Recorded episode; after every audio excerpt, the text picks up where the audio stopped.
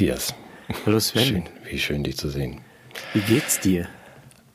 oh, das ist ja eine Frage. Habe ich mich nicht darauf vorbereitet.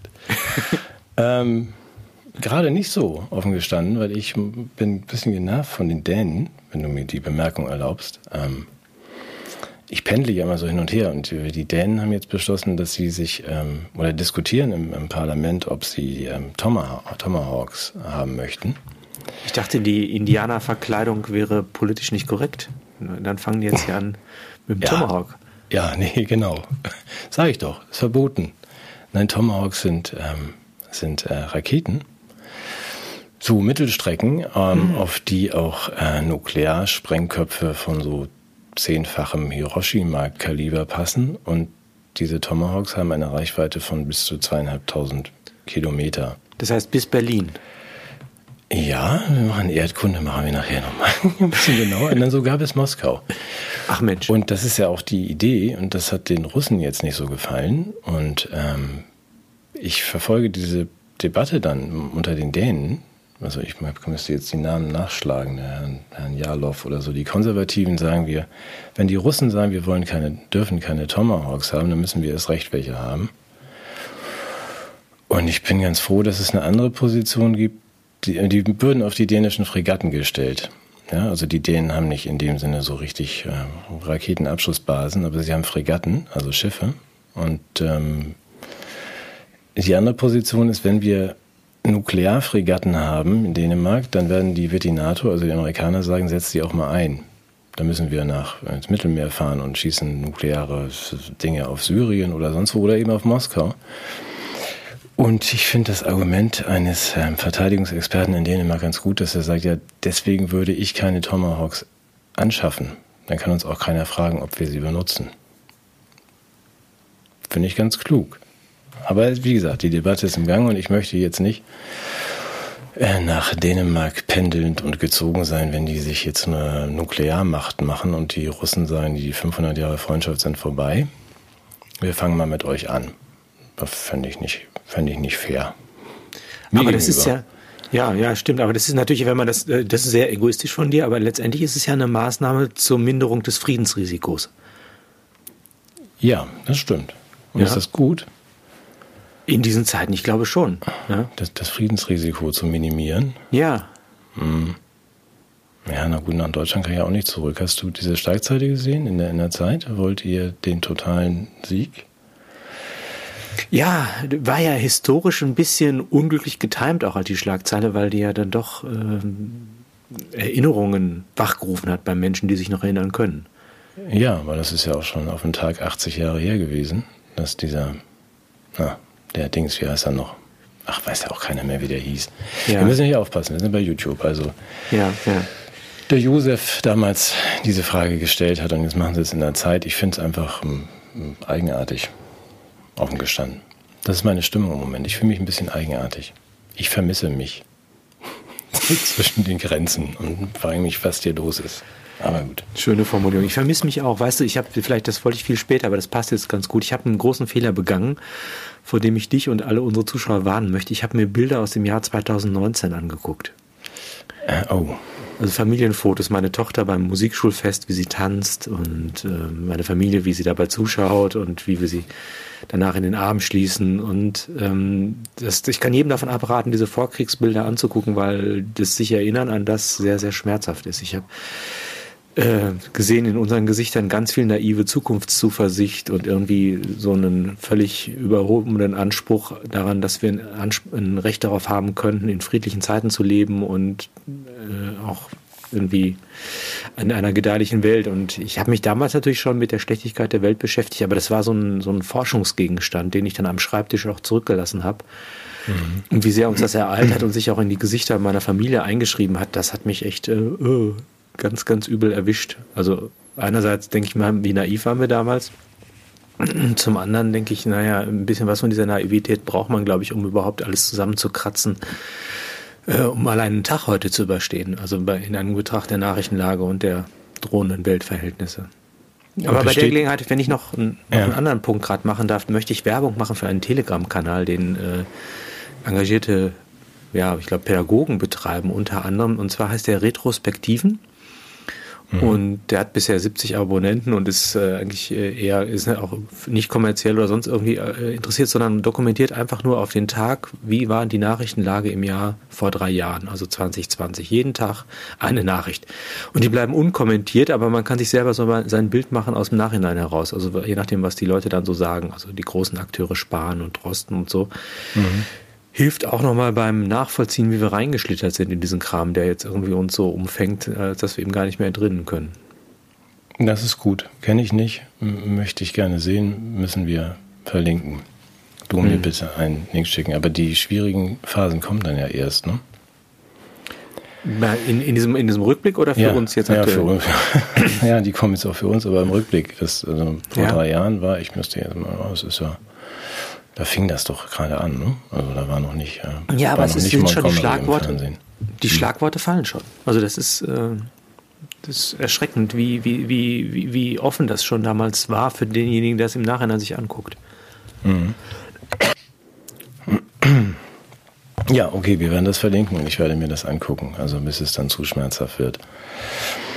Ähm, was wollen wir denn machen? Ein paar Nachrichten?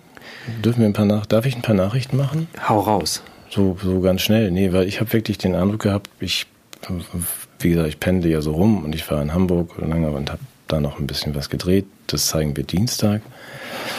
Ähm, und habe dann wirklich das Gefühl gehabt, ich bin in so einem, so einem Dauerpostillon. Ich weiß nicht, wie dir das geht. Also wenn ich dann höre, dass ähm, Putin von unserer Außen-Anna aufgefordert wird zu einer sofortigen 360-Grad-Wende, in, politisch, dann denke ich, dann das rate äh, mal, wer ihre Mathe-Nachhilfe gegeben hat.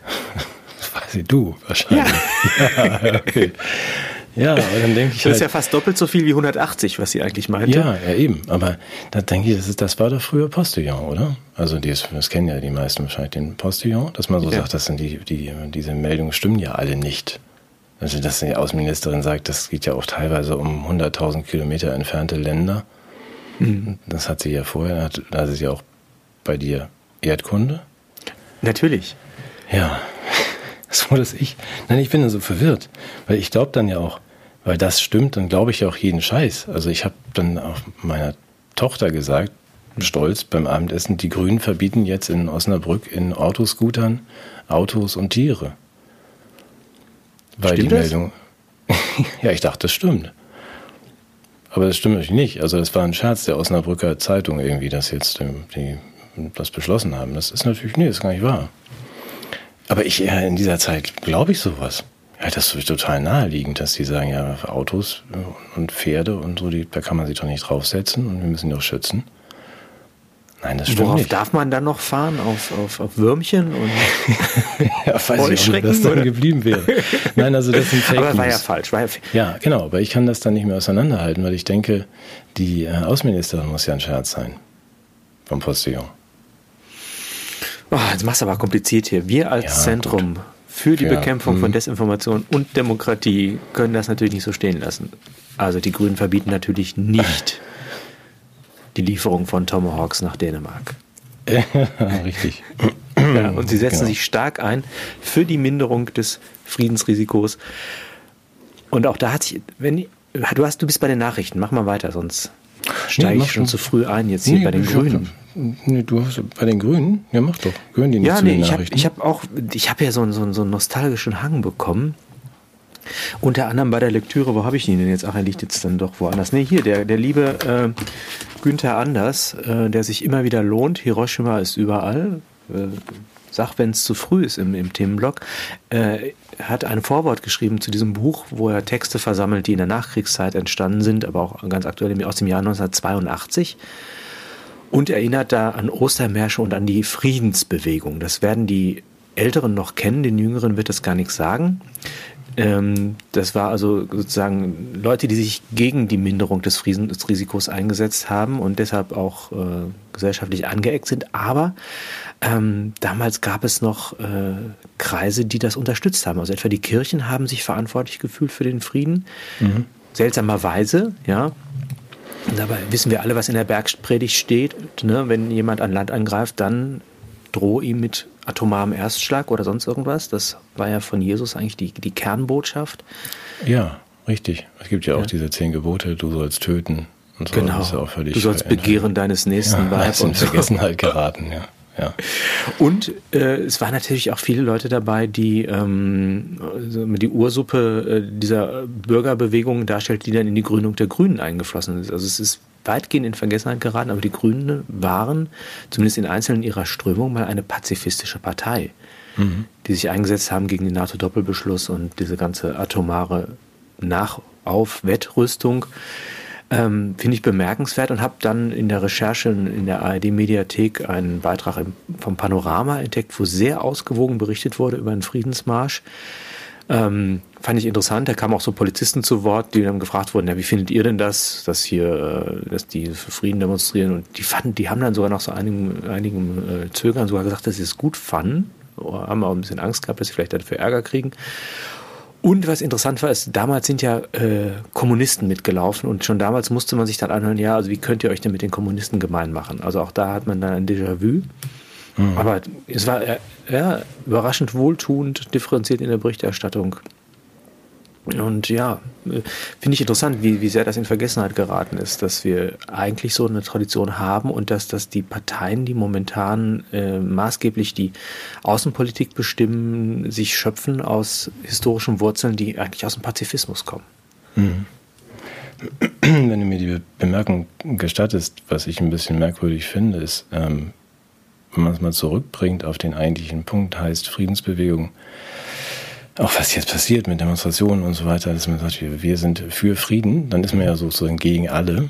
Aber für Frieden zu sein heißt ja einfach gegen Krieg, ist für mich eine so klare und einfache Message, weil ich einfach, das, das, da muss sich doch jeder zivilisierte Mensch darauf einigen können, dass wir Frieden besser finden als Krieg. Ich glaube ja sogar, dass die äh, Unterstützung der Unabhängigkeitsbewegung der Ukraine, wenn ich das mal neutral formulieren darf, mhm tatsächlich ja das Friedensargument auch spielt. Also wir, wir, wir wollen ja den Frieden. Das ist ja der Putin, der den Krieg gemacht hat. Und um Frieden zu schaffen, müssen wir den militärisch schlagen. Ja, gut. Ich, ich folge dir ja, aber nochmal. Nein, nein, das ist nicht meine Argumentation. Aber nein, aber eigentlich ist es doch sehr einfach, dass ein, die Friedensbewegten sagen, wir sind, ähm, wir sind gegen Krieg. Mhm. Egal wer ihn anfängt und woher und weshalb und auch wenn er stattfindet, aber wir sind dagegen. Das ist nicht gut. Und da kommen wir nicht mal mehr hin. Hm. Und das müsste doch eigentlich eine selbstverständliche Position sein. Aber wahrscheinlich haben sie alle schon zu sehr vergessen, was Krieg ist. Das äh, scheint mir nach. Das so fand ich ja. interessant in dem Gespräch mit der Gabriele Gysi. Sie hat es den Ost-West- äh, Zugehörigkeiten zugeschrieben. Äh, wenn man Bomben wirft, stellen die einen sich vor, ich würde es allgemeiner sagen, es gibt welche, die stellen sich vor, wie man die Bomben wirft. Mhm. Und dann gibt es welche, die stellen sich vor, wie die Bomben fallen auf einen drauf. Und ich glaube, das äh, sind wir noch nicht nicht mehr gewohnt, uns möglicherweise hineinzuversetzen in die, auf die die Bomben dann fallen. Weil ich, ich kann mir vorstellen, dass möglicherweise sogar auch äh, die Russen äh, Menschen sind. Ja, es scheint alles irgendwie so ein großes Videospiel zu sein oder nur in den Nachrichten. Aber vielleicht hängt es auch damit zusammen, dass die Generation, die das noch erlebt hat, äh, das ist ja mal dieser 80-Jahre-Zeitraum, oder?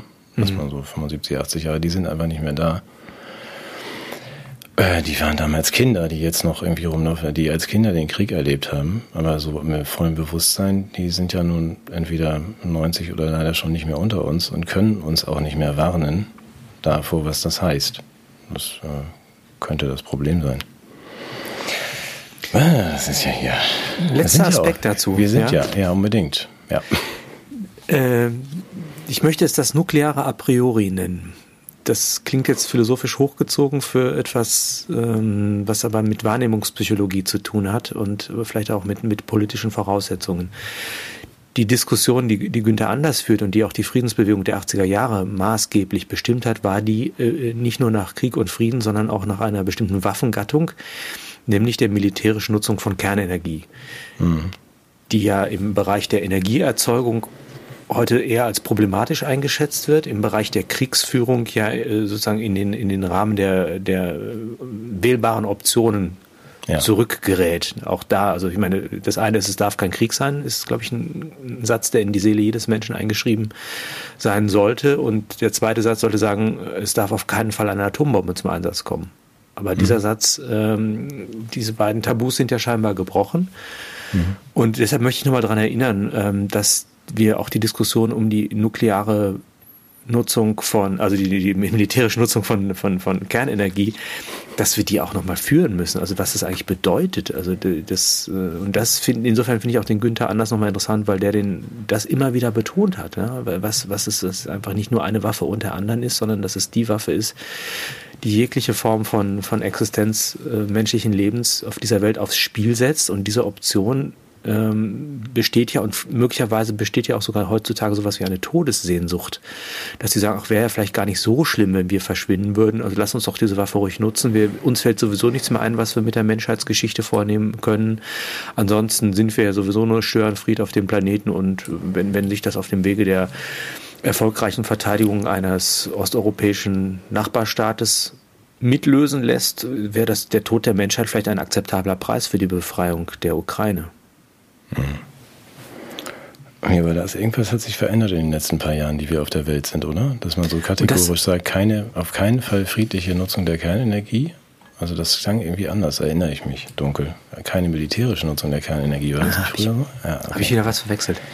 Und das ja. ist das, was ich gerade, wenn ich das philosophisch wahrnehmungspsychologisch noch sagen darf, es gibt eine Form der Thematisierung von etwas, das heißt, wir sprechen über etwas und das ist explizit. Man arbeitet sich ab, die Atomwaffe ist ein Thema, ist sie legitim, ist sie nicht legitim, in welchem Rahmen und so weiter.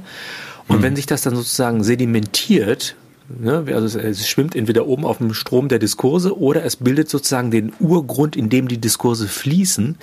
Dann sprechen wir nicht mehr über, der, über die Atombombe, sondern wir sprechen gewissermaßen aus der Selbstverständlichkeit ihrer Existenz heraus und verlieren sie deshalb aus dem Blick, wobei sie immer noch die Voraussetzung all unseres Sprechen bildet. Das heißt, wir müssen sehr vorsichtig sein, wenn wir darüber sprechen. Und müssen, wir müssen das wieder zum Thema machen. Also ich könnte mir vorstellen, dass wir in den nächsten Wochen häufiger darüber sprechen, einfach damit diese Option wieder in den Bereich der Nicht-Option gerückt wird. Ich halte das für ein menschheitliches Verantwortungsthema, die militärische Nutzung der Kernenergie zu sanktionieren, ja, zu tabuisieren.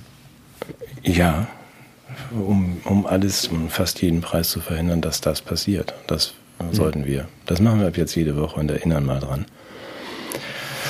Ähm, darf ich das dann heiter aufnehmen mit ähm, einem äh, Randgeschehen des ähm, schon stattfindenden Krieges? Ähm, Klammer auf, äh, Putin hat vor wenigen Tagen, glaube ich, gesagt, dass wenn wir unsere Raketenwerfer nicht zurückziehen aus der Ukraine, er die Dinger platt macht.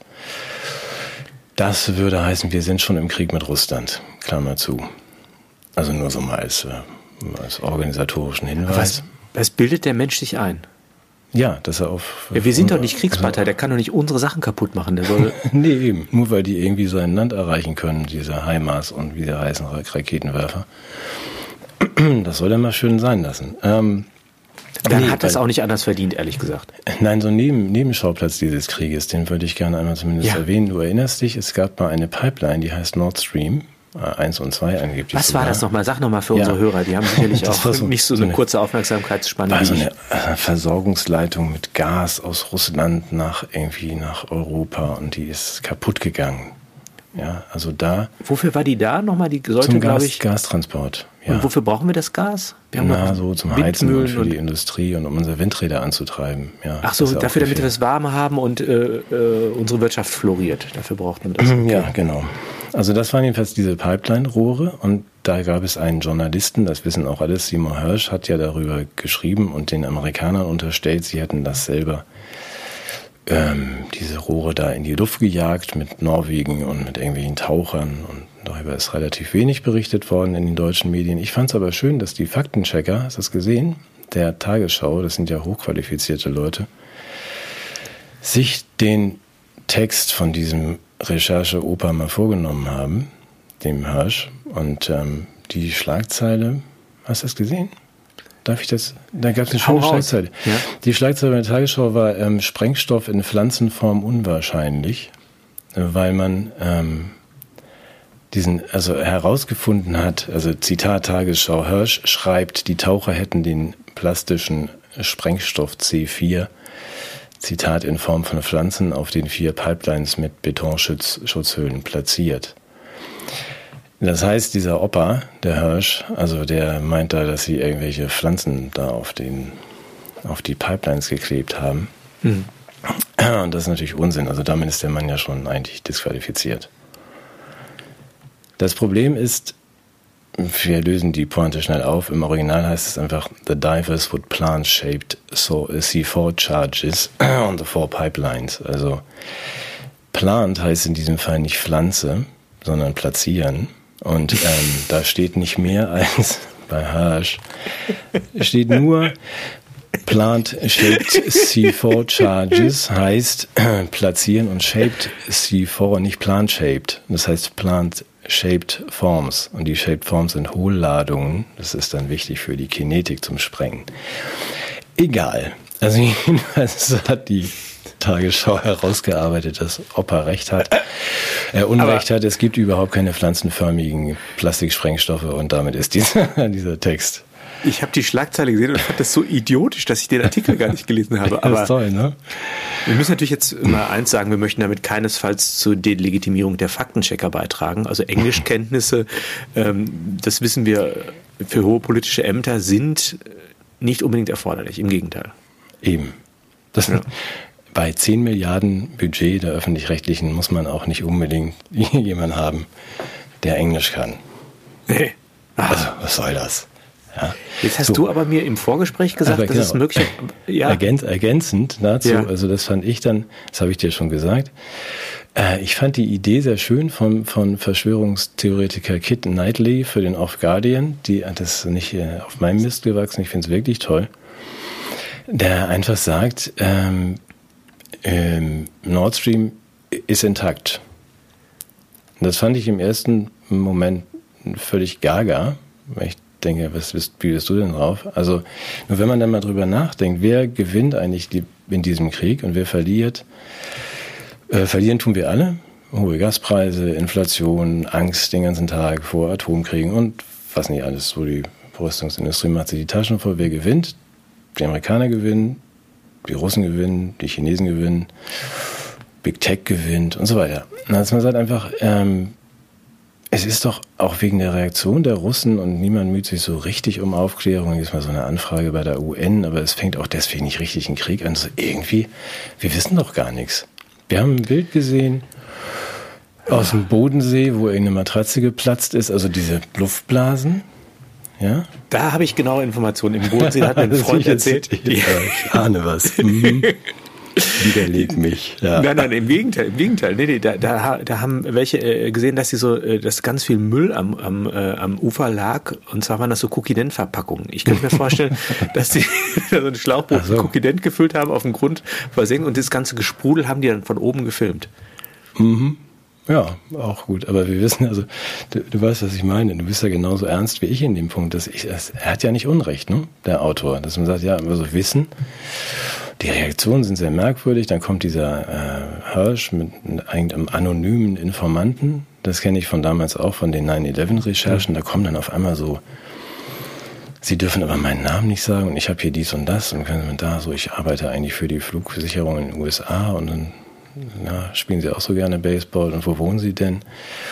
Ähm, sag ja, diese, diese beiden Geschichten, sind eigentlich sehr schön, um die Stimmung auch hochzuhalten, was diese Nord Stream-Geschichte und Krieg oder Nicht-Krieg betrifft. Die Kriegsparteien sind eigentlich relativ entspannt mit diesem noch eigentlich sehr zentralen Punkt, weil das, das ist ja keine Kleinigkeit, mhm. die Versorgung von Europa mit Gas zu zerstören.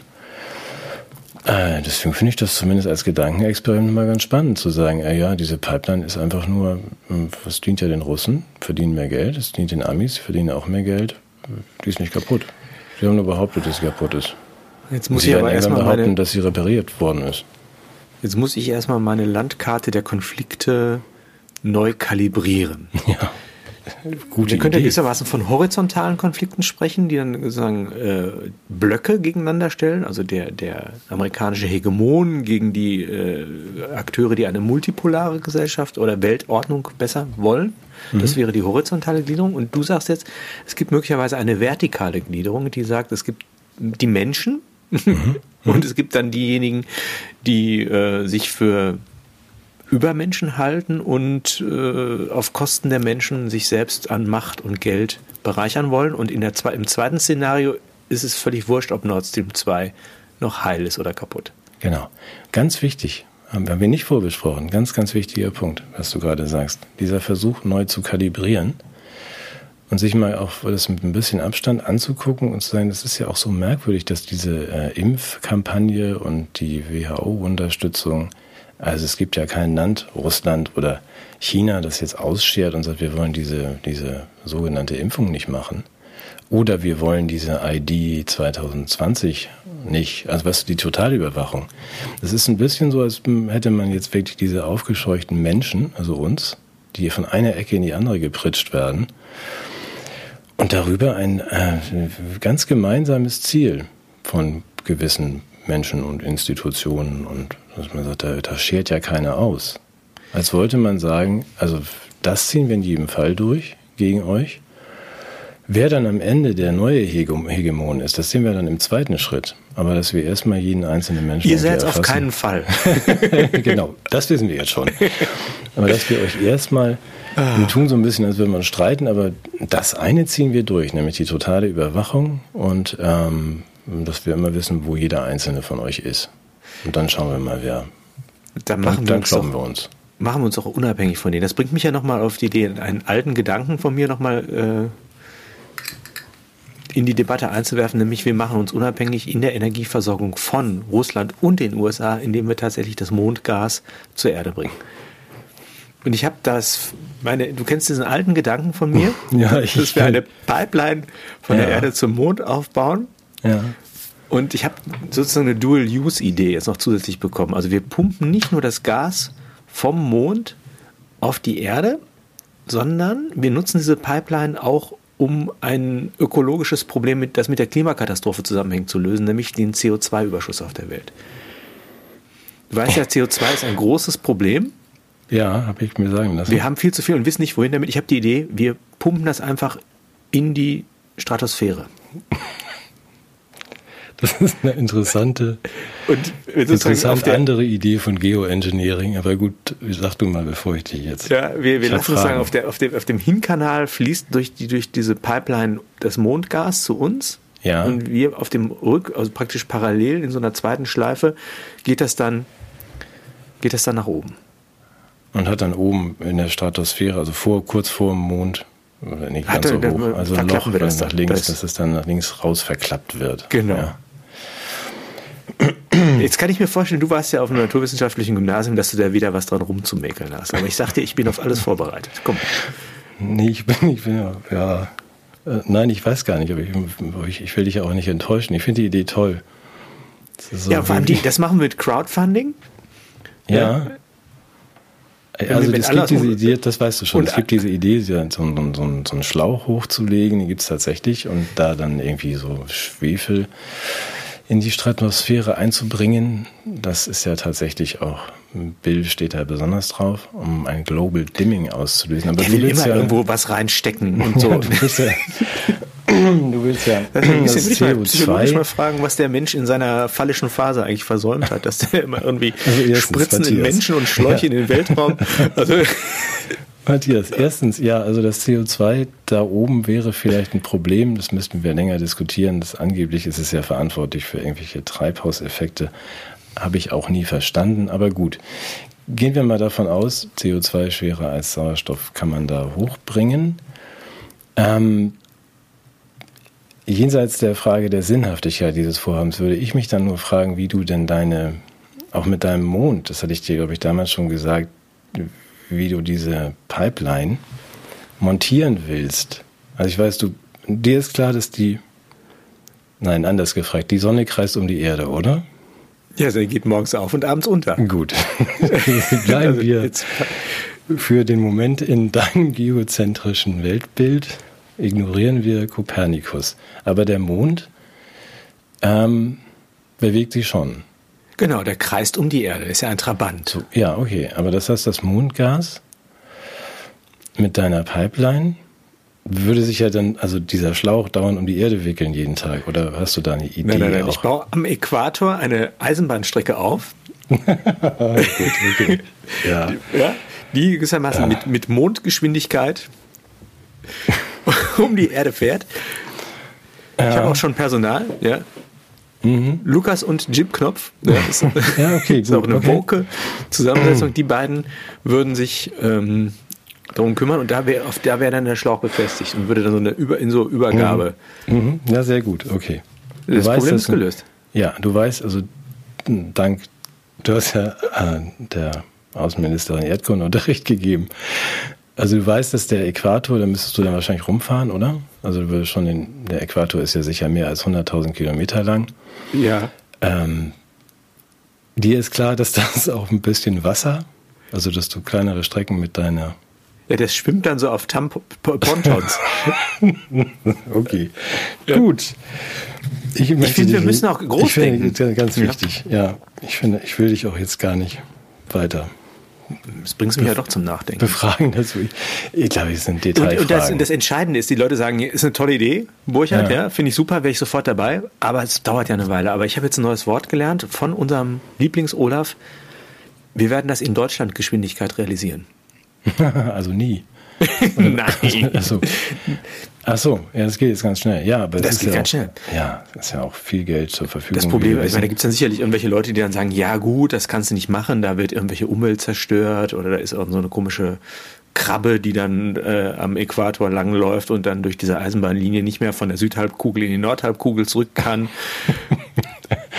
ja, das könnte in Deutschland Geschwindigkeit dann dazu führen, dass das noch ein das paar Jahre dauert, aber ja. ja. ja. Gut. Also Müssen die, wir Idee ist, mal, ja. die Idee ist gut. Ähm, ja. Geld wird zur Verfügung gestellt. Ähm, Klaus war ja auf dem Earth Summit ähm, und hat da ja auch nochmal, glaube ich, diese sieben Billionen im Jahr oder was sie jetzt ausgeben wollen. Das reicht sicherlich auch für deine, deine nachhaltige Eisenbahnlinie, ja. denke ich. Das ja. muss einfach klappen. Mit Sicherheit. Und Detailfragen. Wir fragen Bill, der hat ja für alles eine Lösung. Sagt er auch Eben. selbst. Wenn er irgendein Problem sieht, er ist halt Techno-Freak, so beschreibt er sich selbst. Er findet eine Lösung. Ich auch. Ja, ich, ja, Im Grunde ist es doch der Bill in uns allen. Ja, gut, dann freuen wir uns auf Mondgas und das CO2 wird hochgepumpt und alle Probleme sind aus der Welt. Hast du nicht noch spektakuläre Insider-Informationen aus Davos? nee, ich habe nur na, das sind ja keine spektakulären Insider-Informationen. Ich habe eine äh, junge Dame kennengelernt, sehr erfolgreich, die uns auch ein bisschen mag und auch manchmal ein bisschen mithilft. Das war sehr angenehm und äh, die ist Geschäftsführerin eines äh, einer Firma, muss man gar nicht viel mehr sagen. Sie hat jedenfalls beschlossen, was ich sehr lustig fand, dass sie mal nach Davos fährt, ähm, zu diesem WF-Ding, aber nicht als, als Gast, sondern als Kellnerin, weil sie das früher gelernt hat. Und das fand ich anekdotisch einfach großartig, dass jemand sagt, ich nehme jetzt eine Woche frei als Geschäftsführerin und fahre mal in die, in die Schweiz und Kellner, weil ich mal wissen möchte, das sind ihre Worte, liebe Grüße, auch wenn ich den Namen nicht nenne, ähm, wie die so sind und wie die so, wie die so drauf sind. Also, und sie sagte dann, das, das war die ähm, ganz tolle familiäre Atmosphäre, keiner mit Entourage, sondern einfach alle so Menschen und äh, sie ist noch nie so gut behandelt worden und also als äh, Personal wie von Klaus und Hilde, glaube ich. Und diesen anderen Menschen, die da sind. Also das sind ganz, ganz ähm, aparte, nette Menschen. Überrascht dich das jetzt? Also die. Ich hätte die, eine ganz andere Vorstellung. Ja. Ja. Ja, denkt man ja auch, also wenn man so Dr. Evil und seine Gang, aber das sind einfach ganz, ganz liebe Leute. Ja, meinst du, wir tun denen Unrecht? Ja. Sie meinen das nur gut mit uns. Ja, ich kriege ja direkt eine Assoziation, ich weiß nicht, ob wir die hier bringen können, aber ich habe ein Buch gelesen von Traul Junge. Sie war die Chefsekretärin eines umstrittenen Staatsmanns aus der ersten Hälfte des 20. Jahrhunderts. Ach ja, das kenne ich sogar. Ja. Ja. Ja. Willst du es erzählen? Nee, nee, nee, aber mir fällt gerade ein, dass, wie, wie war der Titel? Ich muss den Namen ja nicht nennen von dem Staatsmann, aber. Ich, ich weiß es auch nicht mehr, wie der Titel des Buches war. Ja, ich war ihm seine Sekretärin, hieß das, glaube ich. Also so. ihm, seine, ihm seine setzt sie einen Namen ein. Ja, okay, entschuldige, wollte ich nicht. Und ja. hat er also ganz angenehme Erlebnisse gehabt. Also auch ein sehr fürsorglicher, rücksichtsvoller Chef und äh, ganz menschlich im Umgang und ja, hat mich durchaus auch an das Verhältnis, das ich zu meinem Doktorvater hatte, erinnert und gedacht auch, wie, wie, wie, wie disparat so Wahrnehmungen sein können. Ne? Wobei man auch das Gefühl hat, dass äh, einiges äh, aus dieser Zeit jetzt doch auch als Wiedergänger uns erscheint. Zumindest so mal die, die, die osteuropäische Außenpolitik scheint ja eine Renaissance zu erleben.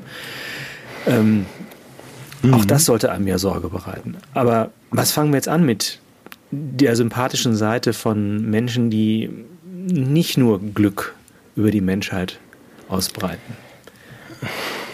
Das wäre jetzt ein sehr, sehr weites Feld, weil wir uns ja fragen müssen, wie andere auch, wenn du und ich ähm, 150 Milliarden oder 300 mehr auf der Bank hätten. Ich kenne deinen Kontostand nicht, also meiner ist nicht. Muss mal gucken, ich glaube, es war nicht ganz so viel. 300 aber, Milliarden. Ähm, das hat, so hatte ich ja versucht zu argumentieren, diesem Wir, wenn ich Bill. Also, dass die meinen, ist ja gut. Ja, das sind einfach nette Leute, der Klaus und der der Bill und nutzen halt ihre vorhandenen Möglichkeiten finanziell, um die Menschheit auf einen besseren Weg zu führen. Ich finde, wir müssen uns zumindest gerade machen, du und ich. ich. Was würden wir dann machen? Würden wir das nicht auch machen? Würdest du nicht auch dein Geld einsetzen, um die Welt... Ich würde diese Pipeline bauen, ja. Zum Beispiel, ja. ja. Aber würdest du nicht auch dann 300 Milliarden nehmen und sagen, ich äh, stelle euch jetzt mal ein gescheites Bildungssystem hin? Äh, ja, könnte ich mir vorstellen, dass mir so eine Idee unter, unterkommt. Und dann wird es welche sagen, ne, das macht er nur, weil er Geld hat, der hat uns gar nicht gefragt und dann sind die undankbar. Ja, aber ich, vielleicht wäre dir das egal, weil du dann sagen würdest, du, du bist ein netter, kluger Mann. Also vor allem bist du klug, aber du bist auch vor allem nett, beides. Und, und du hast jetzt auch noch ganz viel Geld und dir die, die Zukunft am Herzen und die Kinder liegen dir am Herzen. Äh, dann wirst du doch auch versucht, das einfach zu machen. Du meinst, wir tun den Unrecht?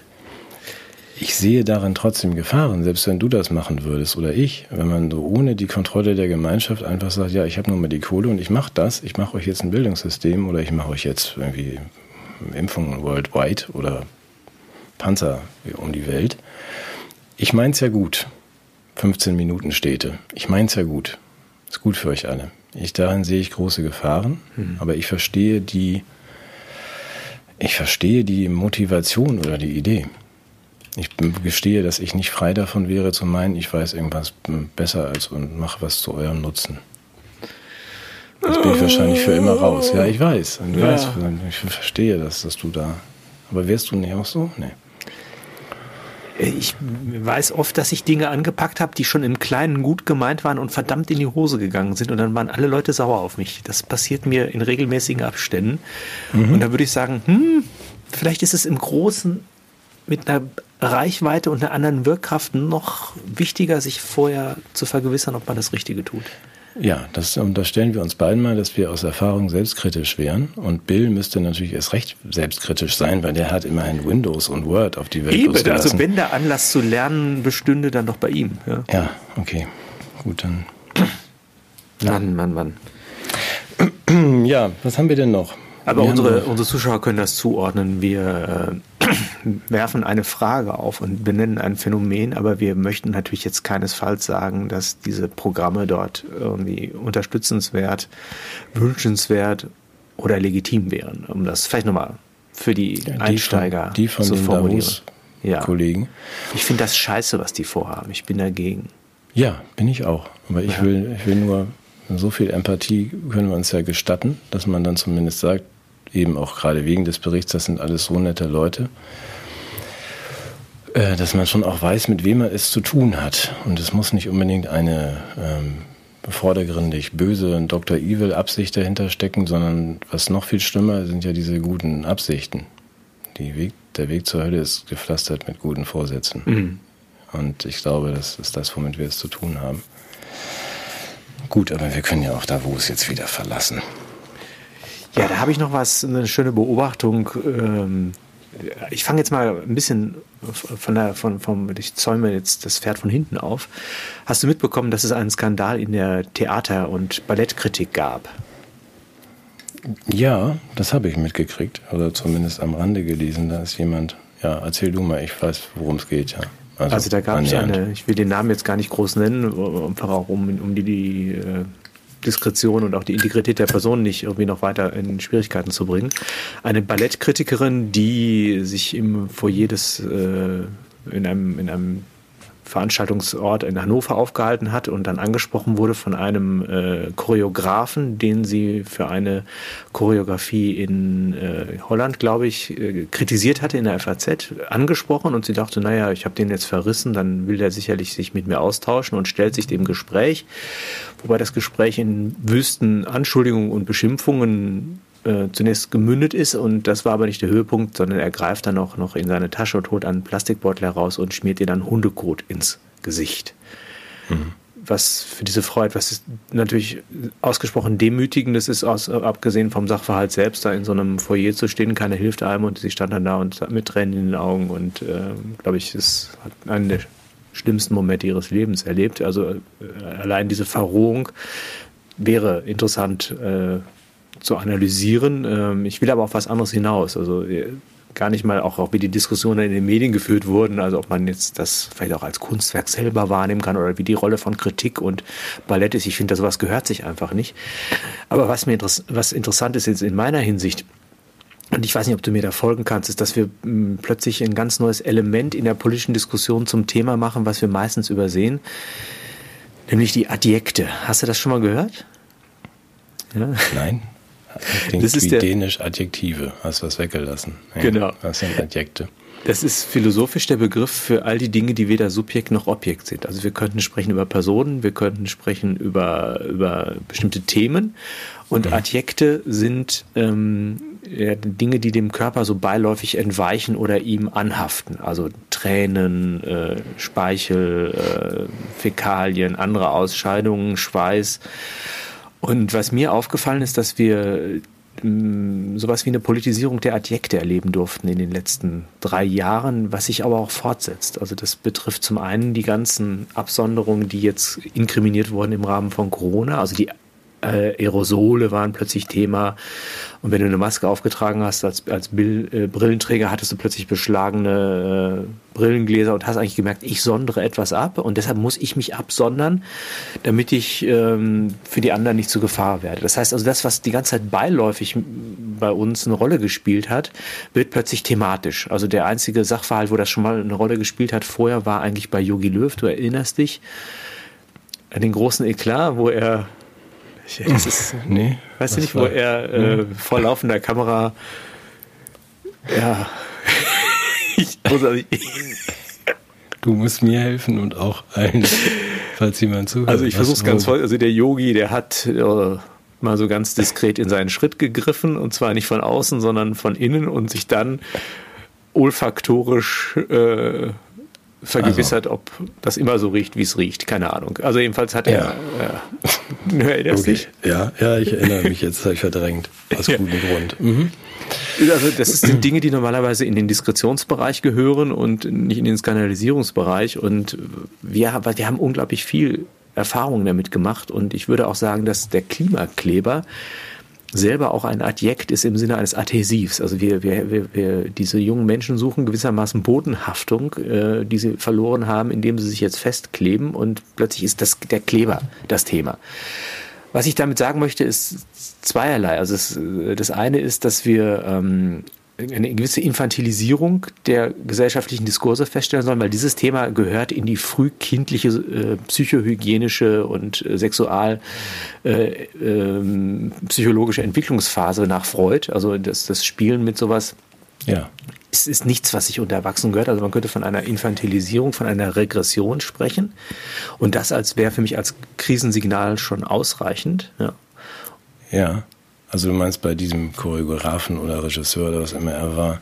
Nee, bei uns allen. Bei uns so, allen. Nicht nur ja, bei das, ihm. Okay, dass wir, also mhm. wenn wir, wenn wir uns über Aerosole, über, über Kleber und so weiter, es ist, für mich ist das eine psychologisch bedenkliche ja, Verkommen oder eine Regression, also eine Rückkehr in, in frühkindliche Artikulations- und Thematisierungsformen, die eigentlich einer erwachsenen demokratischen Gesellschaft unangemessen zu sein scheinen. Das Absolut. Für mich die und dann, also insofern nur auf die Spitze getrieben von dem, dem, ähm, demjenigen, der dann meint, seinen Scheiß da auf dem Gesicht von jemand anderem veranstalten zu müssen.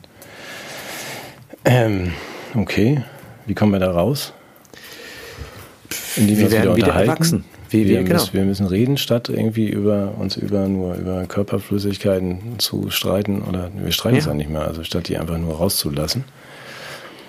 Nee, diese ganze Metaphorik muss man gucken, der gesellschaftliche Zusammenhalt, also Kohäsion, Adhäsion, also das verlangt irgendwie alles nach sozialem Klebstoff mhm. und ist eben auch ein Krisensignal dazu, dass Subjekte nicht mehr zueinander finden, dass, die, dass wir von den Objekten getrennt sind. Also es ist ein großes Entfremdungssignal, was sich hier in so einer äh, Projektion einer Sehnsucht auf die frühkindliche Phase, wo man noch mit AA spielen durfte und sich irgendwie mit Klebstoff bedenken konnte. Also ich, ich finde es einfach als massenpsychologisches Krisenphänomen, finde ich es bemerkenswert.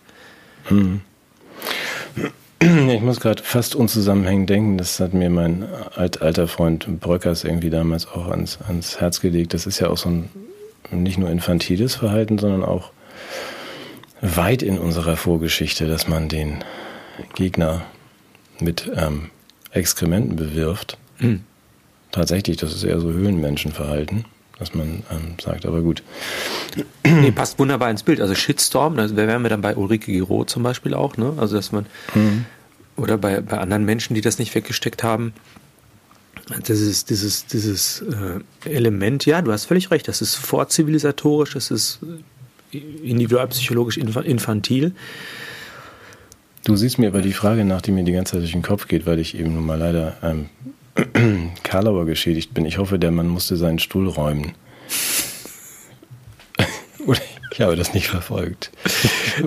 ja, also er, ist, er, ist, Gut, er musste sich dann entschuldigen machen. und hat diese Entschuldigung dazu genutzt, weitere Anschuldigungen von sich zu geben und ist aber dann auch suspendiert worden. Aber es gibt eben auch äh, Akteure, die das selber als Kunst zu framen versuchen und damit dem Ganzen auch eine Legitimität geben wollen. Ja, ja. Gut, aber das ist unser, unser Motto hier. Also wir müssen reden und uns nicht mit Scheiße bewerfen. Das könnte man ja vielleicht noch ergänzend drunter schreiben. Mhm. Beunruhigend. Mhm. Oder? Also Komplett, wir machen ja. ja. gerne Spaß, aber ich finde, was du da gerade entwickelst, doch, ja, okay. Deswegen fragte ich nach, gibt es denn irgendeine Lösung, außer vielleicht erwachsen zu werden? Aber das scheint ja eher eine äh, es erscheint mir sehr schwierig. Du weißt, dass ich mich auch gerade mit, ja, also gut. Ja. Das passt gut zu dem Thema, was du zum Fokusverlust schon mal auch ausgeführt hast, finde ich, dass wir, ähm, dass ja. es eine Art Überforderung in der Wahrnehmung der, der Diskurse gibt, dass wir also überlastet werden gewissermaßen mit Informationen in ihrer Frequenz und auch in ihrer Quantität. Mhm. Und dass natürlich da äh, eine Überlebensstrategie die die Regression ist. Ne? Dieses sich, ich, ich bin ich treffe dann schlechte, äh, führ du mal aus, du hast gesagt, das führt zu schlechten Entscheidungen, ne? Ja, ich hatte jetzt also im Laufe unseres Gesprächs gedacht, das machen wir nächstes Mal, aber wir können es ja zumindest mal, mal versuchen. Du kannst mir ja mal helfen, also wenn du magst. Ich, wenn ich jetzt, das passt schon in der Tat gut in dieses Bild, was Hari, nicht Harari, in seinem Stolen Focus, ein brillantes Buch, wie ich finde, entwickelt. Also indem er einfach aufzeigt, dass es auch da irgendwie zu einer wir meinen, wir sind multitaskingfähig und können alles Mögliche, was einfach nur heißt, wir können gut unkonzentriert sein oder nichts, nichts richtig.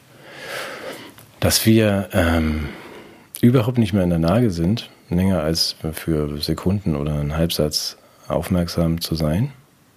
Das ist ja auch eine Form von, ich weiß gar nicht, ob das deine Kinder, vielleicht mal tue ich den deinen Kindern Unrecht, aber dass wir ähm, es gibt einen klaren Zusammenhang zu den sozialen Netzen, dass wir einfach die Fähigkeit verloren haben, uns wie erwachsene Menschen in Ruhe und Geduld äh, auseinanderzusetzen über, über wichtige Themen. Das scheint mir ja auch. ADHS also, ist also keine persönliche Diagnose, sondern eine gesamtgesellschaftliche Psychose. Ja, tatsächlich. Die Fälle hat er natürlich auch, also auch mit vielen guten äh, Studien. Tatsächlich auch die Diagnose ADHS, dass man sagt, das ist ein, das haben wir eigentlich alle. Das hat zu tun mit der Funktionsweise der sozialen Medien, also wie man, äh, man will ja Menschen immer weiter in den Netzen halten, von Facebook bis, äh, wie sie alle heißen. Um das zu erreichen, wenn man die Schwächen der Menschen kennt, dann muss man sich halt einfach die ganze Zeit äh, im Grunde in Alarmbereitschaft versetzen. Also wenn du bei YouTube ein Video guckst, dass man rechts dann sagt, hier guck mal, hier ist noch was ganz wichtig für dich. Ja, also dass man diese Aufmerksamkeit immer gleich weiterlenkt, aber dabei natürlich auch die, ähm, die Schwelle erhöht. Das, was dann als Neues kommt, muss natürlich aufregender sein als das, was ich gerade mache. Verstehst du? Also deswegen werden die Alarmsignale bei den nächsten vorgeschlagenen Videos und dem, was mich dann irgendwie bei TikTok und sonst wo ablenkt, immer, immer dramatischer. Mhm. Und das führt zu so einer permanenten, permanenten auf Zinne sein, permanenten sich bedroht fühlen, permanenten Alert sein, wo man auch tatsächlich gar nicht mehr die Gelegenheit hat, innezuhalten. Weil wenn du und ich eigentlich die ganze Zeit, wenn wir nicht aufmerksam sind, irgendwas verpassen, dann müssen wir alle sterben dann kommst du ja nie wieder auf, äh, in die äh, Entspanntheit oder die Aufmerksamkeit, um dich überhaupt unterhalten zu können mit jemandem, um mal austauschen zu können in Ruhe. Worum geht es hier eigentlich? FOMSI heißt das, glaube ich, ne? FOMO heißt Fear, das, glaube ich. Ja, nee, ich kenne es als FOMSI. Ja. Äh, was okay. heißt FOMO? Fear of Missing Out. Also, okay. dass man Angst hat. Ja. FOMSI ich ist das Deutsch. Fear ja. of Missing Something Important. Ja. Ja. Ja, aber noch weitergehend. Also das ist einfach, und das Interessante ist, das können wir wirklich mal, wir gerne mal eine halbe Stunde irgendwann machen, das Buch vorstellen, die, ähm, die Facebooks zum Beispiel wissen das. Also sie wissen, dass sie mit diesem, mit diesem Gestalten ihres Angebots die Menschen zerstören, die Beziehungen zerstören und auch die Demokratie zerstören, weil sie ihre eigenen Forschungsteams und haben, die das untersuchen. Das Ergebnis, die Konsequenz ist natürlich, wir lösen die Forschungsteams auf. Was denn sonst? Aber sie wissen das. Und es ist vielleicht auch schon so weit gediehen, dass wir da einfach gar nicht mehr zusammenkommen.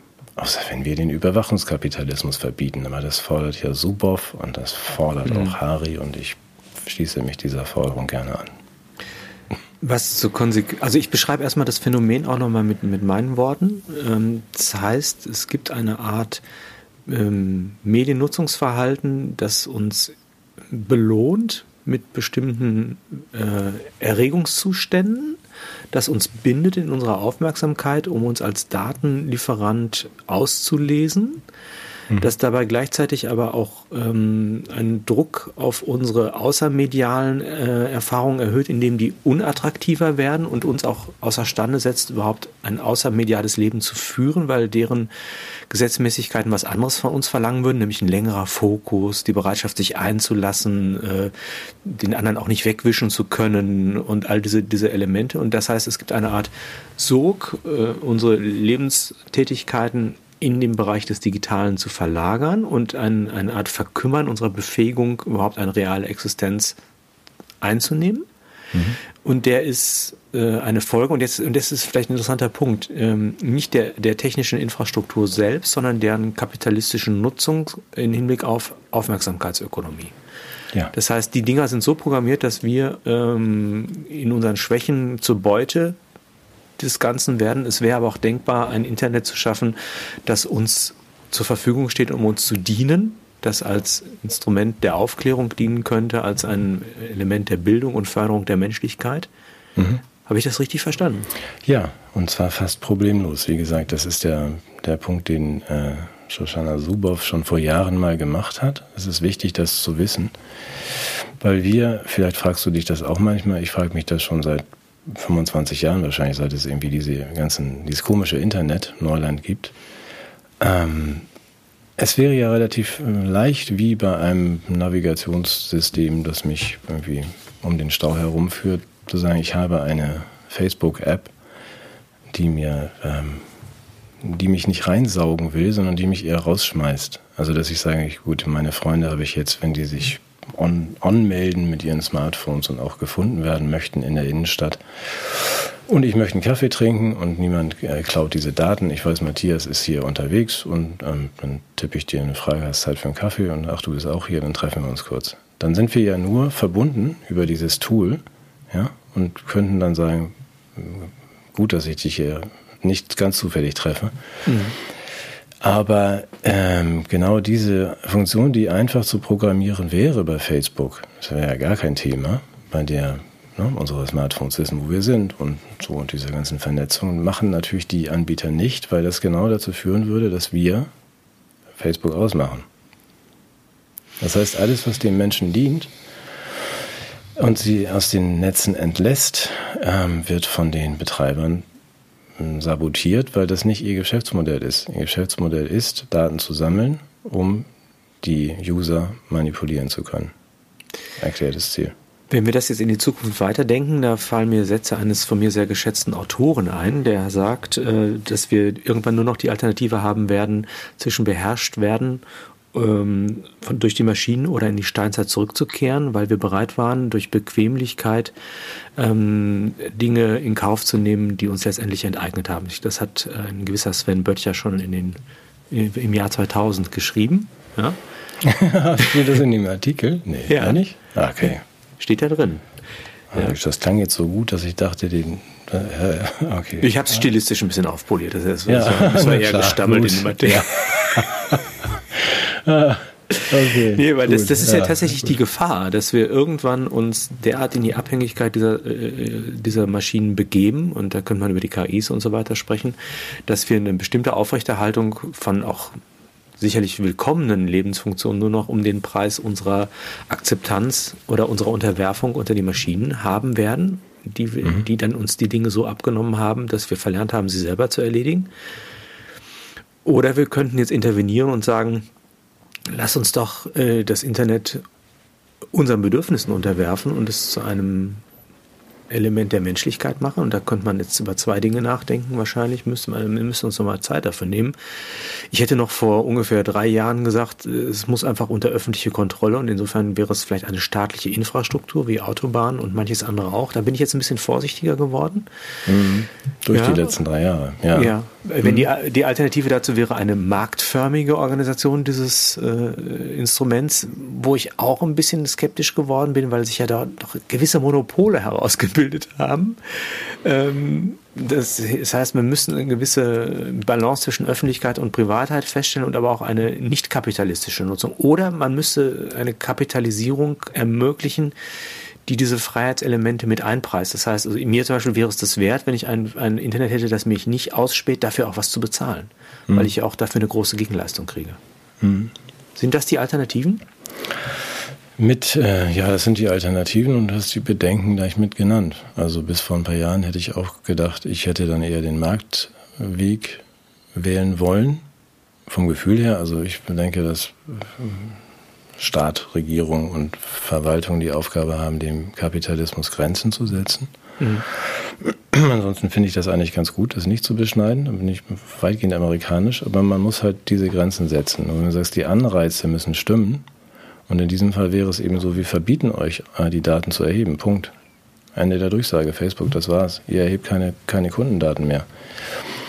Das ist ja wie mit, äh, ihr dürft jetzt keine FCKW-Kühlschränke mehr bauen die Industrie findet. Ja, man hat schon das Gefühl, dass der Staat in bestimmten Bereichen ziemlich stark reguliert. Also wenn du mit Landwirten mal sprichst, ja, ja, klar, die, aber ja, nicht an, da ist man ja eben nicht an der richtigen Stelle. Also, ja, ich glaube, wenn es gegen die Kleinen geht und die Souveränität hm. und die Territorialität, dann ist man sehr regulierungsfreudig. Wenn es gegen Monopolisten geht, ist man etwas zögerlicher. Ja, deswegen bin ich auch Du hast mich ja auch nochmal hingewiesen auf dieses ähm, Manifest für den Cyberspace, die Unabhängigkeit des Cyberspace. Das ist ja auch ein bisschen älter von Barlow, dieser Text, oder dieses Manifest. 1996, John ja, Perry Barlow hält eine Unabhängigkeitserklärung für den Cyberspace. Wo übrigens? In Davos. Das heißt, auch er ist in den Genuss der menschenfreundlichen, familiären Atmosphäre im Kreis der ja. Superreichen gekommen. Ja? Gut, aber was er damals gesagt hat, ähm, äh, Quintessenz, ähm, haltet euch da raus aus dem Internet, Staaten, Regierungen und so weiter, das klingt ja weiterhin gut, aber ist ja zu spät. Also weil äh, Facebook, wir müssen jetzt aufpassen, dass wir nicht zu viele richtige Begriffe verwenden, hm. Ja nicht so ganz unabhängig auch von anderen Strukturen ist, muss man vorsichtig zu sagen. Also die man hat in, in Anbetracht des Twitter-Falls manchmal so den Eindruck gewonnen, dass es da eine Allianz gab zwischen ja, Macht fürchte, und Geld. Wir arbeiten gerade in unserem Am nächsten Strike. ja. Ja, scheiße. Was, hätte, was ich, hätte ich nicht sagen sollen? So alles, wir dürfen alles Zwitscher-Dokumente hätte ich sagen sollen. Ja, ja Zwitscher-Dokumente und statt irgendwie, statt das und das sagen, wir bitten, das wegzupiepen. Nee, also das wird schon alles gut gehen. Ja. Darf also, ich die Gelegenheit nutzen? Man hat ja selten das Glück, äh, von einem verehrten Autoren äh, von Angesicht zu Angesicht zu treffen. Auch dich mal zu fragen zu einem Satz, den ich da gelesen habe, der mich sehr beeindruckt hat. Hoffentlich erinnerst du dich noch an der, der ist tatsächlich wörtlich so, äh, wer die Wahrheit über die Maschinen sagt, stirbt durch die Maschinen. Das auch in dem Artikel? Ja. Okay. Hm, nicht schlecht. Ich hoffe, wir sehen uns. Ist es nicht das, wovon wir gerade sprachen? Das könnte ja jetzt richtig ein bisschen unangenehm werden. Ja, wenn der geschätzte Autor da recht hat. Ah, ja. Komm schnell weg von diesen Themen. Ja, äh, was haben wir? Ich habe noch Schönes hier. Ich hatte noch was.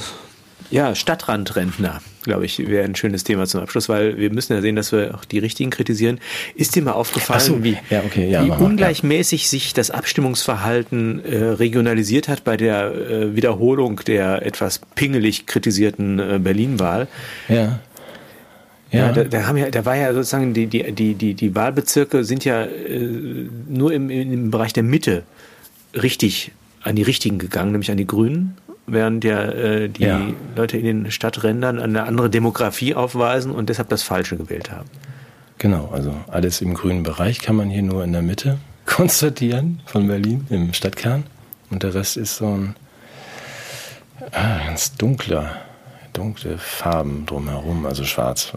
Ja, eins war sogar blau, glaube ich, als es dann in den Osten ging, ne? Ja, ja, auch, ja, ja, ja. Also jetzt, wenn man noch weiter rauskommt, dann wird das noch schlimmer. Und das oh. also, ja, habe ich, hab ich wohl gesehen, diese Farbgebung. Aber du hast auch gesehen, dass es darauf Reaktionen gab. Von ja, den von den Demokraten, weil das geht ja wirklich nicht. Ne? Nee. Also es ist ja, und da schließe ich mich auch an. Also ich sage es immer wieder gerne, wir als Zentrum für Bekämpfung von Desinformation und Demokratie mhm.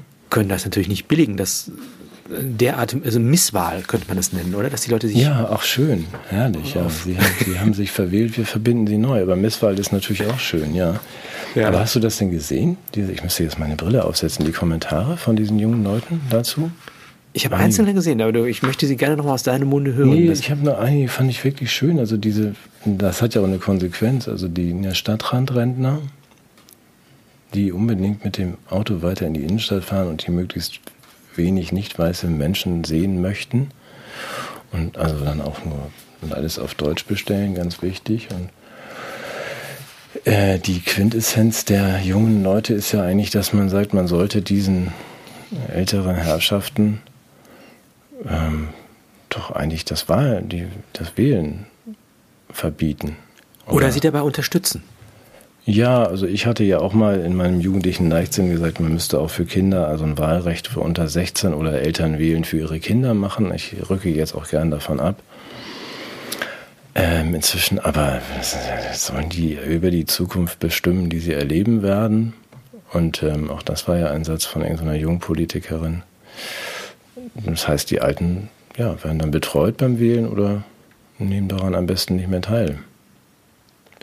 Das ist natürlich ein subtiles Argument zu sagen, die haben ja keine Zukunft mehr. Das sind ja, ja, ja. Dead Man Walking gewissermaßen, die, ja. äh, so wie dass wir, man die noch, so wie wir. Wir sind Dead Man Talking. Ja. Schon auf dem Weg Aber zum Schafott noch die Klappe war das, aufreißt. War das nicht eben noch genau andersrum, dass man diese uns Greise, uns vulnerable Greise schützen wollte und jetzt will man uns das Wahlrecht nehmen? Wahrscheinlich auch, um uns zu schützen, oder? Um uns zu schützen, weil wir würden ja Fehlentscheidungen treffen mit unserer Stimme. Mhm. Und wir haben keine Zukunft mehr und das bringt mich jetzt zu dem Gedanken, wir sollten die Ungeborenen wählen lassen. Hm.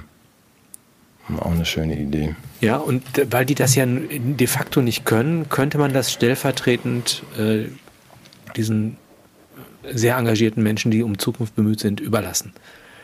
Ja, oder Siri einfach fragen.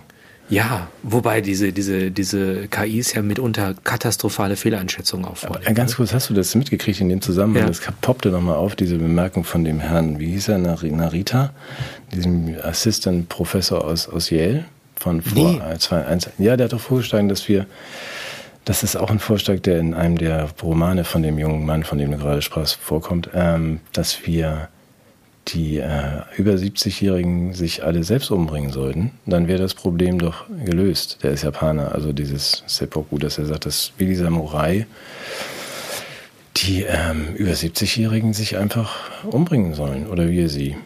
Dann wäre das Problem aus der Welt.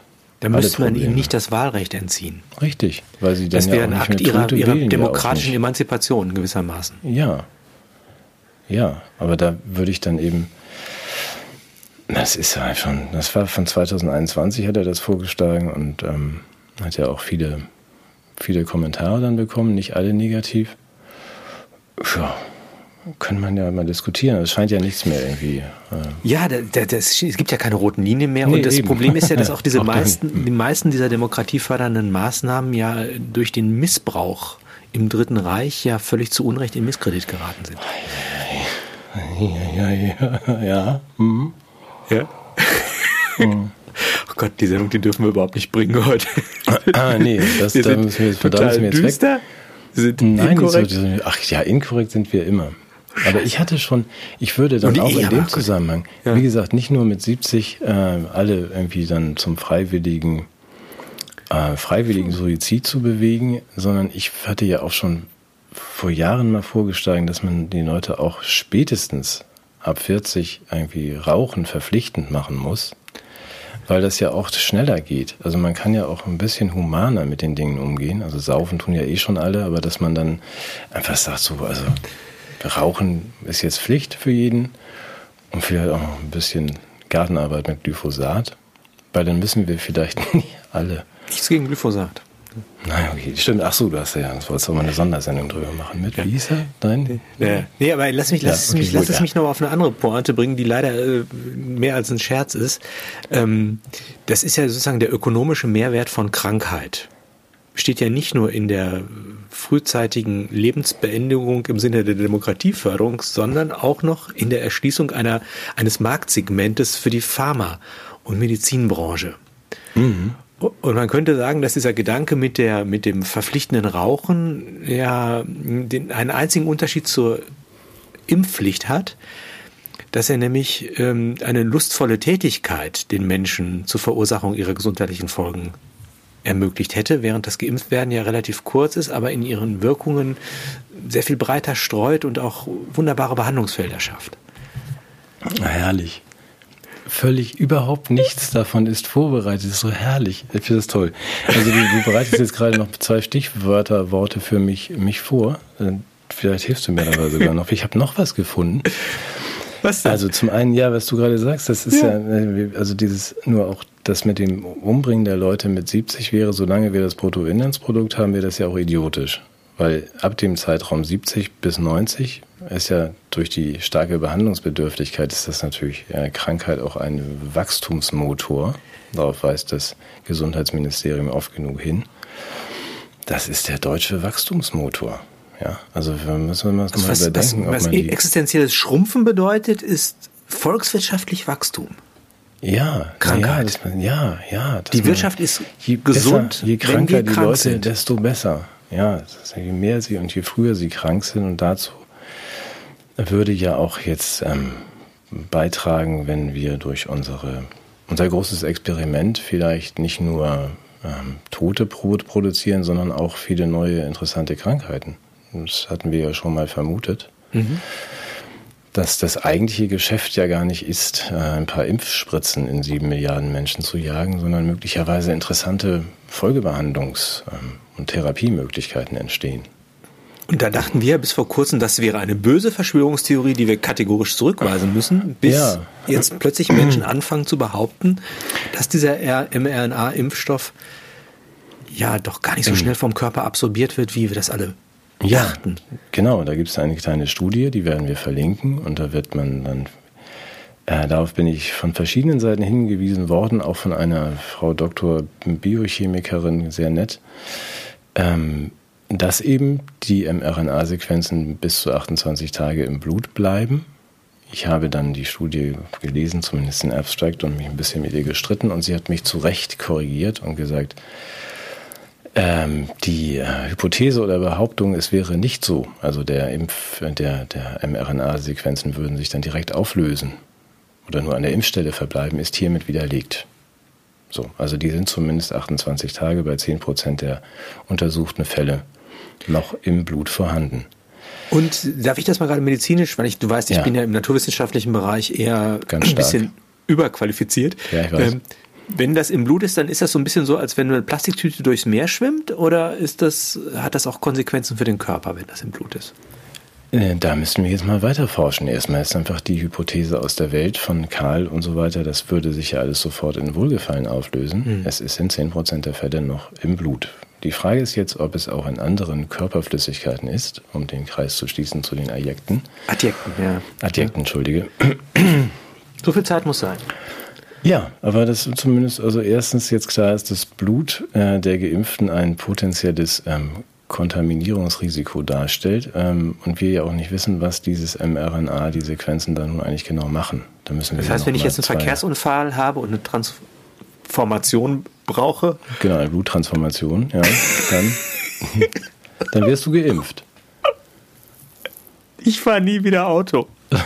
Na gut, es gibt auch noch andere. Ich setze mich, setz mich mit dem Stahlhelm und der Aktentasche auf dem Kopf unter meinen Schreibtisch.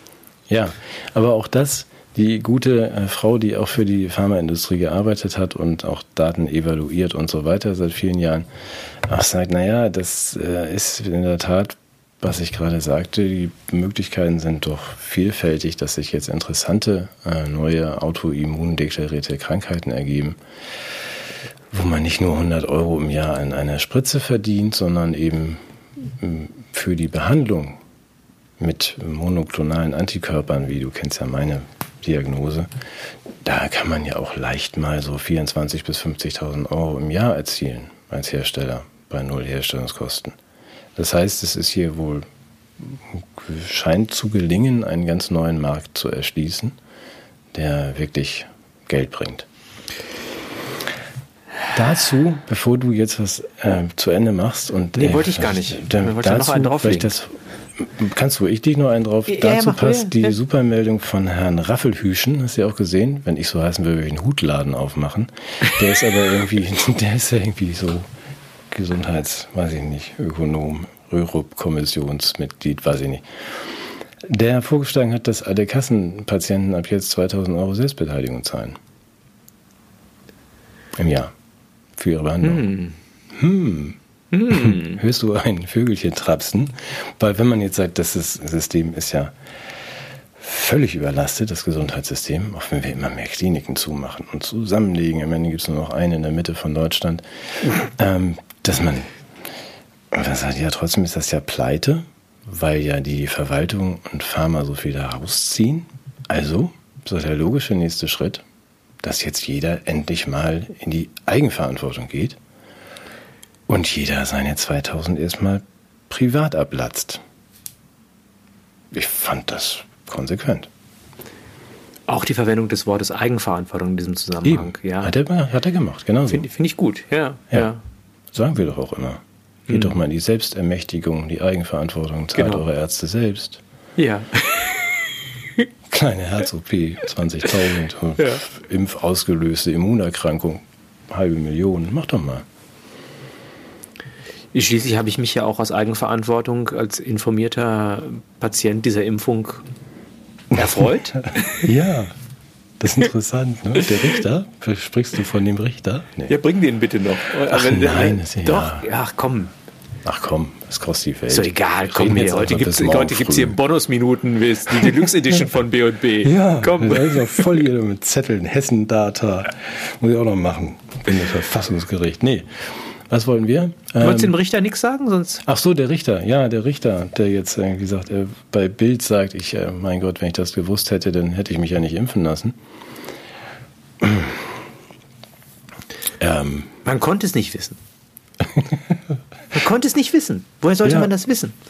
Ja, der Staat, die Regierung hat doch gesagt, das ist nur ein Pieks. Nicht zugelassen.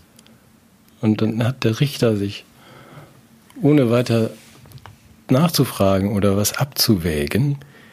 Das ist ja für Richter auch eine sehr fernliegende Haltung zur Wirklichkeit, Urteilskraft, Informationen, Sachgrundlagen zu erarbeiten. Das kann man von dem Mann nicht erwarten.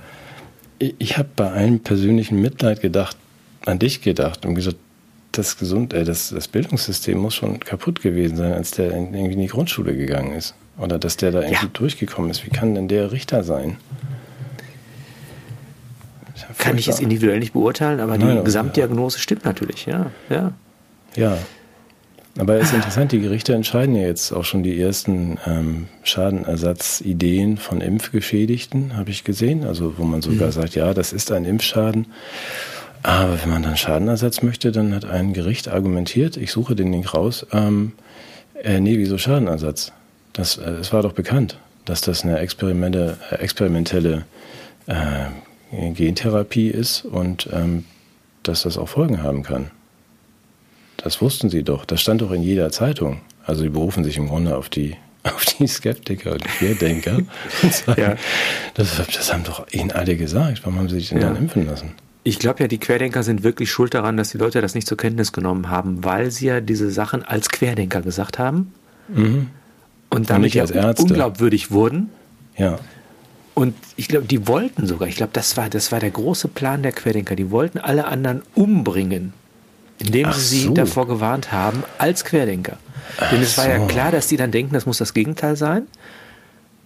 Ach, du meinst, wenn Wodak zum Beispiel gesagt hätte, nicht, äh, hallo, ich bin Wolfgang Wodak, der Querdenker, sondern hallo, ich bin Wolfgang Wodak und verstehe was von Gesundheitsfragen, ähm, dann Nee, ah, denn er hätte, wenn er wirklich interessiert daran gewesen wäre, dass die Bevölkerung keinen Schaden nimmt, hätte er sagen sollen, ich bin Wolfgang Wodak und ich empfehle Ihnen die Impfung. Nee, was? Weil er doch dann Querdenker ja, ist mal das Gegenteil von dem, ja. aber es ist ein bisschen kompliziert. Lass ja, okay, es uns gut sein lassen für heute, bevor wir uns einen Knoten in den Kopf machen. Ich möchte noch einen Bezug jetzt zu, wenn ich das darf, zu dem, dem Thema, ähm, sagen wir so, an Krankheit was verdienen. Ja, äh, mhm. auch Günther Anders hält eine Rede über den Dritten Weltkrieg, äh, finde ich ganz interessant, äh, schon 1964 ähm, und macht sich damit auch nicht nur Freunde, wie man sich denken kann und stellt tatsächlich auch einen Zusammenhang her zwischen Kapitalismus und Krieg. Ja, mhm. Könnte ja bestehen. Es, es gibt ja durchaus Menschen, diese Waffen fallen ja nicht vom Himmel, sondern die werden ja produziert und das, das, da entstehen ja auch Kosten. Und damit Menschen das überhaupt auf sich nehmen, dieses widerliche Geschäft der Waffenproduktion, müssen sie natürlich den einen oder anderen Dollar daran auch verdienen. Hast du doch mehr als Verständnis dafür. Ne? Und die schaffen auch Arbeitsplätze, die, die gewährleisten damit Wohlstand und inneren Frieden. Stell dir vor, alle Leute, die in Rüstungsbetrieben arbeiten, werden von heute auf morgen arbeitslos, wenn diese elenden Nationalpazifisten sich durchsetzen würden. Ja. ja? Und insofern ähm, wird damit Geld verdient. Allerdings ist das Problem ja Waffen, ähm, die man ja dann produziert hat, die hat man ja dann und braucht ja dann keine neuen. Es sei denn, man nutzt sie, sie gehen kaputt oder werden ersetzt. Und darauf weist Günther anders hin und sagt, dass das möglicherweise die Option des Krieges als Geschäftsmodell nahelegen würde, sowie die Option der Krankheit das Geschäftsmodell der Pharmaindustrie sein könnte, wenn man jetzt mal das nur so aus dieser doch eher linken Perspektive der Kapitalismuskritik sehen würde, was wir natürlich nicht tun. Ach so, du meinst, dass das, das ist aber wirklich wirklich eine steile These. Also ja. in, in, beidem, dass du jetzt sagst, das könnte im Interesse von, von, ja.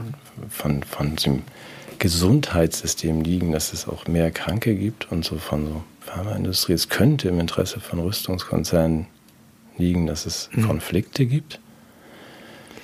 Ja, stell dir vor, du hättest Medikamente, die du herstellst, die Leute gesund machen. Dann nehmen die die. Ja. Oder so, so als so, so komplementärmedizinische Therapieform, ne? Das wäre ja, ne? Hast du, äh, darf ich das noch sagen, hast du dieses Beispiel aus dem Rette sich wer kann Buch?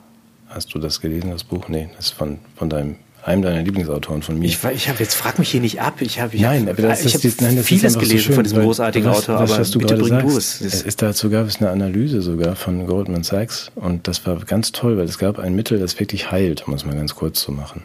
Also es war dann auch noch Hepatitis C und so weiter. Und das, mhm. das ähm, ein Mittel, das wirklich heilt. War sehr teuer und hat für Skandale gesorgt, weil es so teuer war, aber es hat geheilt. Und Goldman Sachs hat eine Analyse gemacht zu der Performance dieser Herstellerfirma und gesagt, das ist eine überhaupt gar nicht gute Idee. Und ihr solltet auch, wir als Goldman Sachs und als Banken sollten nur ähm, Startups finanzieren, die Medikamente herstellen, die nicht heilen. weil es sonst der Markt kaputt geht. Verstehst du? Die haben wirklich mit diesem Medikament Menschen heil gemacht. Die müssen nicht wiederkommen. Und die, die haben wirklich, auch wirklich wirklich die Empfehlung, macht sowas nicht, prüft die Portfolios dieser Startups, dieser Firmen. Wenn die was haben, was potenziell Krebs, MS, äh, weiß ich nicht, Hepatitis heilt, gebt da kein Geld rein. Das ist möglicherweise für ein Jahr ein gutes Geschäft, aber danach sind die Leute gesund. Ein Gesundheitssystem, das, das heilt, eine Industrie, die Leben und nicht Töten propagiert, ein ja, Internet, das, das Humanität freisetzt und Freiheit bewirkt. Ganz einfache Dinge. Und wenn wir nicht so wahnsinnig aufgeregt wären und alarmiert, dann kämen wir da vielleicht sogar hin. Ich habe manchmal das Gefühl, das ist ja, würden doch viele Leute, wenn es dann erstmal da wäre, ganz gut finden. Dass man Meinst du, irgendwelche von unseren Zuschauern haben bis jetzt durchgehalten? Nein, Nein aber schön, dass ihr noch da wart. oh Gott, was für eine Sendung. Lass uns gut sein, oder? Ja, ich hoffe, es ist, ähm, ich habe jetzt noch viel zu denken heute. Vielen Dank. Vielen Dank, dass du Zeit für mich hattest. Und wir machen nächste Woche weiter mit einem Vorgespräch. Und Dienstag machen wir, äh, zeigen wir auf unserem Kanal noch das Gespräch mit Elisa Gratias von der ähm, Rubicon Mutmach-Redaktion. Wir hatten eine schöne Meinungsverschiedenheit. Ich lasse das jetzt mal unkommentiert, aber ich arbeite schon an meiner Weiblichkeit. ja, dann freue ich mich nächste Woche, dich im Tütü zu sehen und in deinen schönsten Kleidern. Ich freue mich. Bis dann. Tschüss. Bis dann. Tschüss.